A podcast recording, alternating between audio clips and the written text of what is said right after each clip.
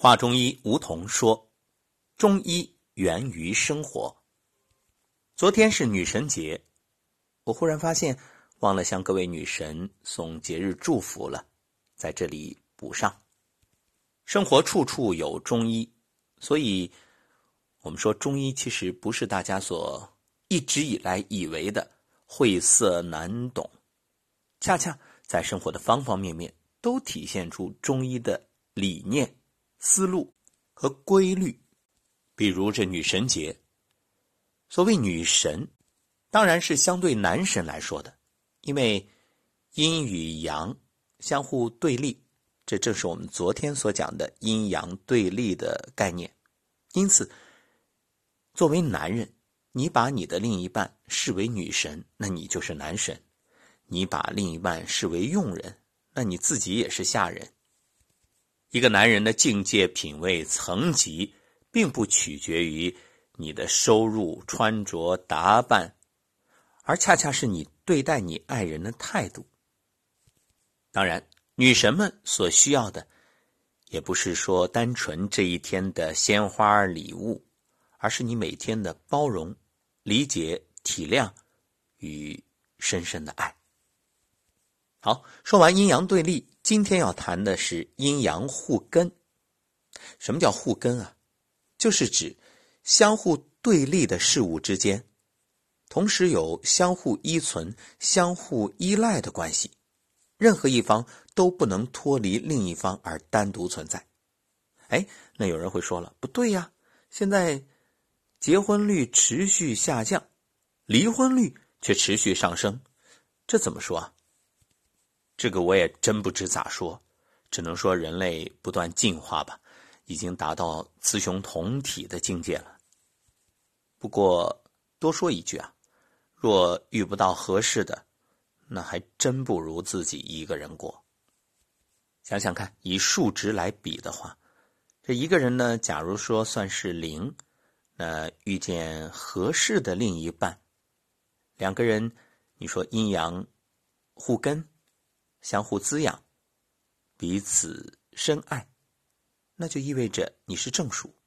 如果遇到的是错的，那相互打击，每日在水深火热之中，那连零都不是，反而变成了负值。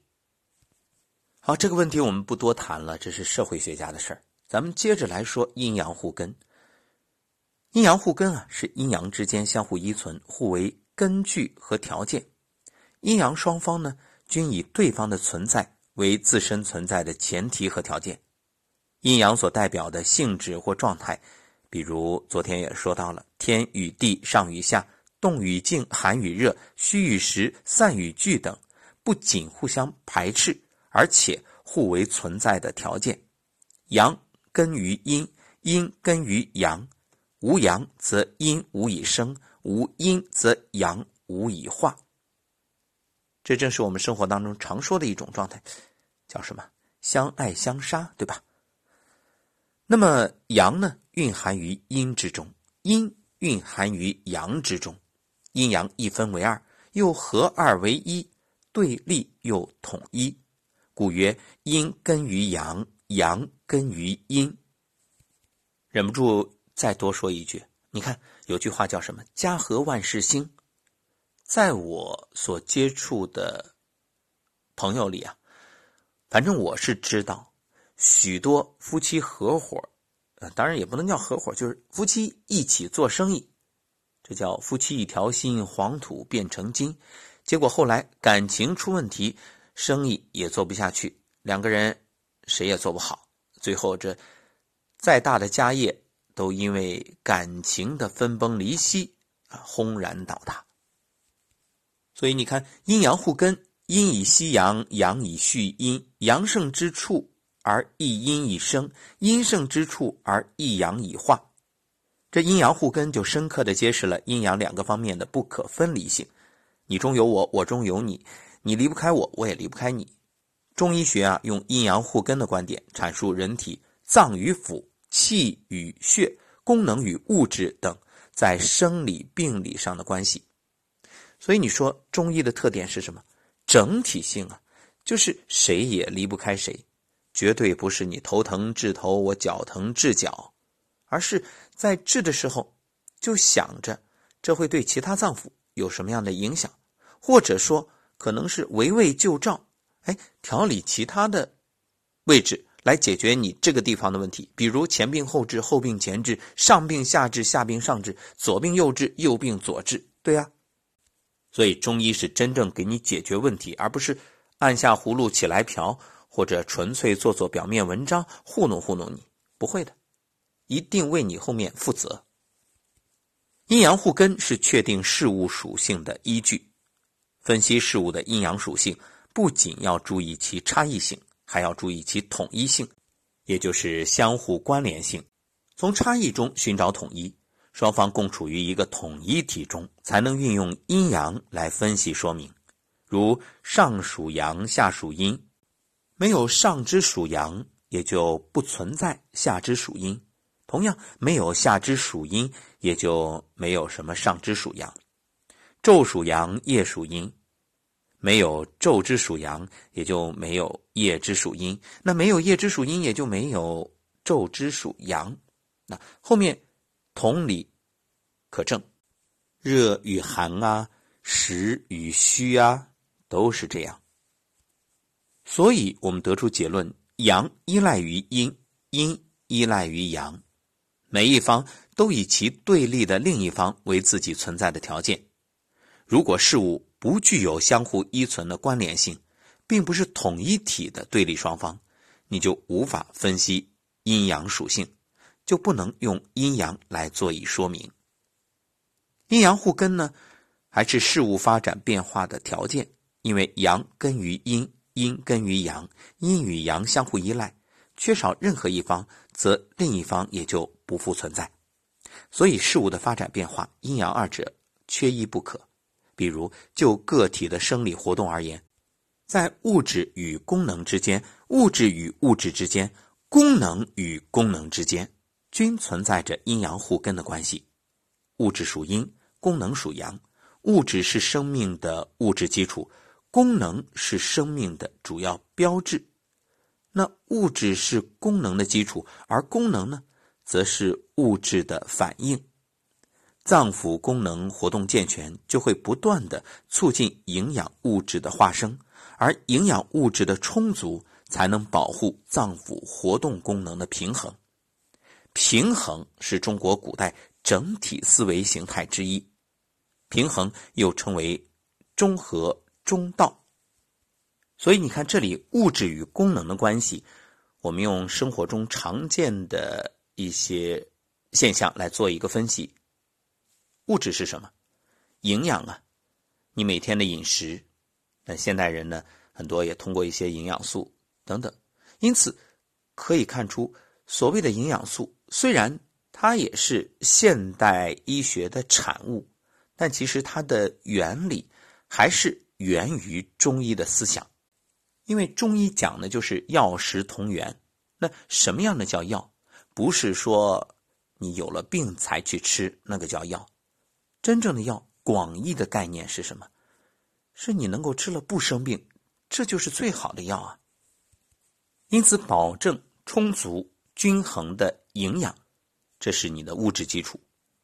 那功能是什么？你看，有的人他营养也很多，但是吸收不了，无法消化吸收。哎，这是脏腑功能下降的标志。那怎么办？你就得配合提升你的脏腑功能。怎么做啊？这就用上了各种医术。什么刮痧呀、拔罐啊、针灸啊、按摩啊，包括揉腹啊这些，还有我们平时所倡导的站桩啊、太极养生步啊、颤抖功啊，哎，这都是锻炼你的功能，两者相辅相成。所以我们在说到健康的标准，两个基本要素：气血充盈、经络畅通。你看，气血充盈，这就是物质。经络畅通，这就是功能。所以中医啊，不偏不倚，以中为度，这就是平衡思维。平衡思维的基本特征是注重事物的均衡性，适度性。在中医学中，作为科学形态，平衡思维是用以论述生命运动的规律。所谓的过与不及皆为病，无过无不及谓之平衡。阴阳消长稳定在一定范围内，人体以及机体与环境之间才能保持正常的平衡状态。如果阴阳消长超越了一定的限度，那么平衡被打破，在自然界呢会引起灾害，在人体则引起疾病。那各位想一想，这一次疫情不就属于？平衡被打破吗？是自然界的平衡被打破，因此我们需要痛定思痛，亡羊补牢，赶紧修订相关的法律，保护野生动物，其实就是保护我们人类自己。自然界中啊，四季气候的变化，春去夏来，秋去冬至，这寒暑更替就是阴阳消长的过程，从冬至春及夏。寒气渐减，温热日增，气候呢由寒逐渐变温变热，这就是阴消阳长的过程。由夏至秋及冬，热气渐消，寒气日增，气候呢由热逐渐变凉变寒，它也就是阳消阴长的过程。这种正常的阴阳消长，反映了四季气候变化的一般规律。所以人，什么叫天人合一？天人相应。你得跟着大自然走，所以你看，从着装就可以看出来，你不能大冬天的还穿裤衩背心儿，那肯定不行，对吧？这就叫顺应。那么就人体生理活动来说，各种功能活动的产生，必然要消耗一定的营养物质。所谓的功能活动，它其实就是一种阳。那营养物质呢，就是一种阴，我们一般可以说阳气阴精，这就是阳长阴消的过程。因此，各位会发现，那我们说运动员为什么要额外的补充营养物质？包括重体力劳动者，因为消耗的多，你必然要补充的多，否则那你身体营养跟不上就会损耗。那反过来。各种营养物质的化生也必然会消耗一定的能量，就是阴也要耗阳。怎么讲呢？各位，你说你营养从哪儿来？最基本的食物，对吧？那食物消耗的过程也需要你身体脏腑不停的在运动，从口腔的咀嚼到这个脾胃的。消化，再到小肠的吸收，这整个一个过程中间还有，呃，胆啊，包括肝啊，它都要参与啊。你要分泌胆汁、胰液等等，所以你看古话说得好：“胃不和，卧不安。”你晚上吃那么多，他得不到休息。你虽然躺上床睡觉了，可脏腑还在工作，难免你多梦。因此说，补充营养素的意义在哪里？恰恰是可以减少一些这种消耗的过程。哎，你直接获取。有朋友或许会问，怎么补充营养素？狭义的来说，是你直接购买的；那广义的来说，营养素啊，就是存在于空气、阳光、水、土壤等等方方面面。因此，你要严格的。把握进口关，什么呀？哎，自己给身体加一道海关，每一道要吃进口中的食物严格审核。有人说这太麻烦了，看上去麻烦，习惯了就好了。对自己身体负责，做自己健康的第一责任人，不要什么垃圾食品都吃，不要这个嘴一馋了什么都往肚子里塞。你知道你身体吃这个食物。他到底是给你加分啊，还是给你减分啊？你只图一时嘴痛快，却不想身体受苦、受累、受罪，最后还得消耗。所以为什么要吃有机的食品？为什么大家在购买食物的时候要严格的挑选？当然，如果你生活在山清水秀的地方，自给自足。自种粮食、蔬菜、水果，那就太幸福了。这也正是一方水土养一方人。关于养生啊，相信大家都听过一句话：“生命在于运动。”不过在这里，我们要做一个强调：这里所说的运动，不是我们理解的狭义的体育运动，当然它包含了体育运动，但其实这里说的运动变化，是中医学对自然和人体生命活动认识的根本出发点，是中医学的宇宙恒动观。什么叫恒动啊？就是对于宇宙来说，运动是永恒的。我们常说一句话，叫“世间唯一不变的就是变化本身”。你看，没有什么是不变的。那这种运动变化包含着量变和质变的过程。阴阳消长是一个量变的过程。阴阳学说呢，把人体正常的生理活动概括为阴平阳密、阴阳匀平，也就是。人体中啊，阴阳对立的统一，矛盾双方基本处于相对平衡状态。阴阳双方在量的变化上没有超出一定的限度，没有突破阴阳协调的界限，所以人体脏腑活动功能正常。也只有物质和功能协调平衡，才能保证人体的正常生理活动。所以，所谓的生病呢，就是平衡被打破。那反过来治病呢，就是你要把这个失衡的状态给它调整为平衡的状态就行了呀。所有相互对立的阴阳两面都是相互依存的，任何一方都不能脱离另一方而单独存在。如果双方失去互为存在的条件，那么有阳无阴谓之独阳，有阴无阳呢谓之孤阴。所谓的孤阴不生，独阳不长，一切生物也就不能存在，不能生化和滋长了。那各位想想，就像我们自己的生命，你说只有父亲没有母亲，那不可能有你；反过来，只有母亲没有父亲，也不可能。在生命活动过程中，如果正常的阴阳互根关系遭到破坏，就会导致疾病发生，乃至危及生命。那么，在病理情况下，人体内的阳气和阴液一方不足，就会引起另一方亏损。所以，阳损可以耗阴，阴损可以耗阳，也就是阳虚到一定程度的时候，由于无阳则阴无以化，也就进一步损伤体内的阴液，导致阴虚，这称作阳损及阴。比如，长期食欲减退的病人，多表现为。脾气虚弱，也就是阳虚，而脾胃为后天之本，气血生化之源。这脾气虚弱，化源不足，就会导致阴血亏损，这就是阳虚导致阴亏，这就被称为阳损及阴的气血两虚症。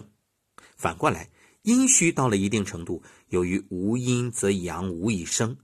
又会损伤体内的阳气，而导致阳虚，这个被称作阴损及阳。比如失血的病人，由于这个血的大量损失，也就是阴大量损失嘛。因为我们知道血为气之母，你说母受损，那子会怎样？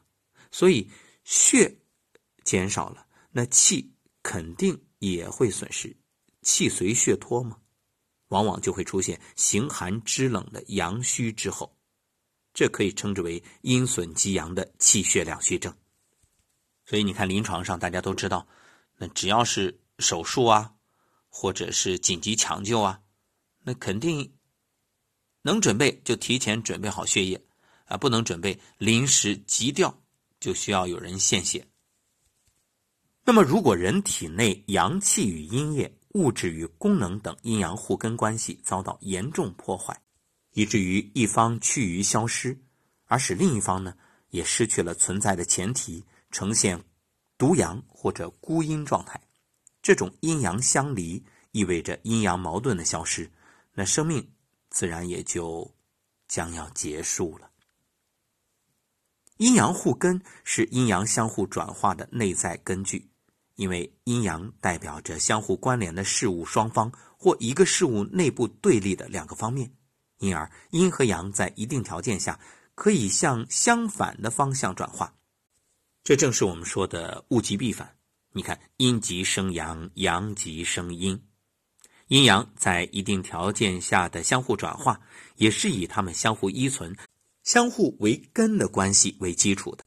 因为阴阳对立的双方没有相互连结、相互依存的关系，也就不可能各自向着和自己相反的方向去转化。好，以上就是我们今天所谈的主题：阴阳互根。下一讲呢，我们就说说阴阳消长。